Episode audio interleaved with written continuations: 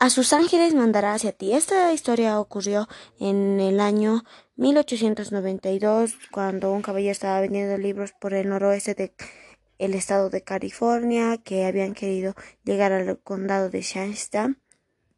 Eh, iban en familia, habían planificado quedarse en el Hotel Paraíso, pero al momento de llegar al hotel descubrieron que este se había quemado.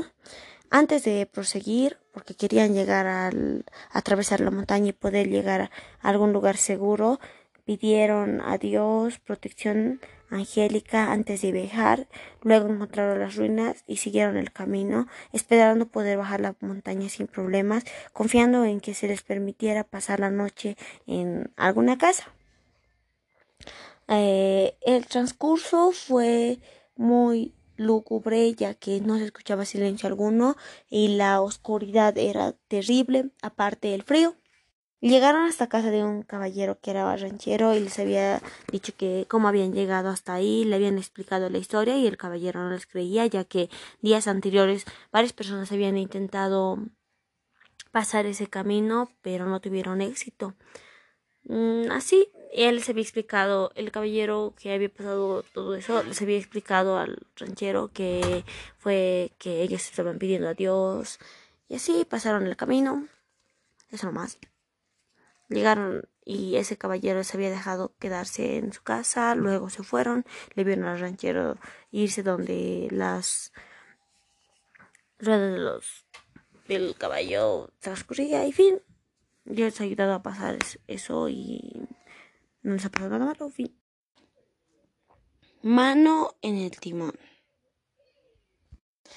Esta historia trasciende en el calcite, que, el cual era un barco. En el mismo yacían un grupo de personas de las cuales no todos eran creyentes y se hacían la burla de uno en particular. Iban tranquilos, hasta que en un punto del camino el barco sufrió unas alteraciones el viaje, por así decirlo, porque yació una tormenta la cual afectó y los hizo tener mucho temor. En un principio uno de ellos le había comentado a la persona creyente que orara o que rezara por ellos, pero lo dijo en un tono sarcástico. Vieron que la tormenta empeoró y le dijeron, mm, perdón por antes te, hacíamos bullying, por así decirlo, te molestábamos, ¿será que nos puedes perdonar y puedes orar por nosotros?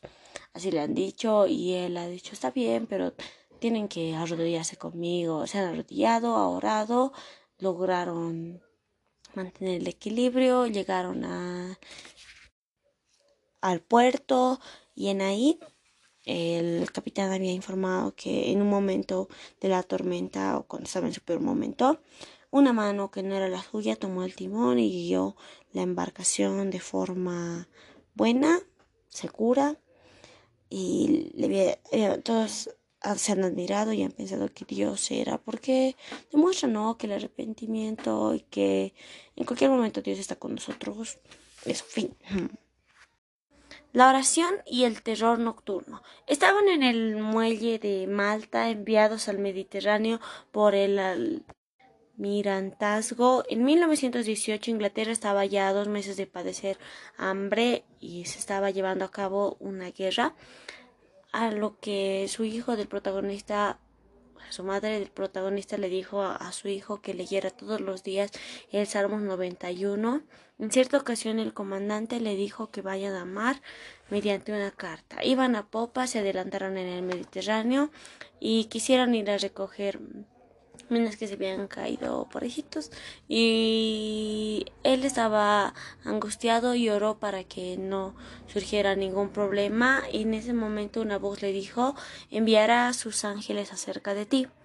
Él transcurrió con su destino, gracias a Dios no salió nada mal en ese momento, siguieron su camino hasta que llegaron casi ya a popa y antes del camino encontraron él vio una mina a lo lejos que ya bueno no estaba tan lejos y estaba a punto de chocar ante ellos.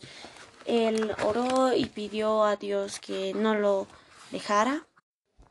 Volvió a su mente los lúcidos recuerdos de que le decían a sus ángeles mandará cerca de ti.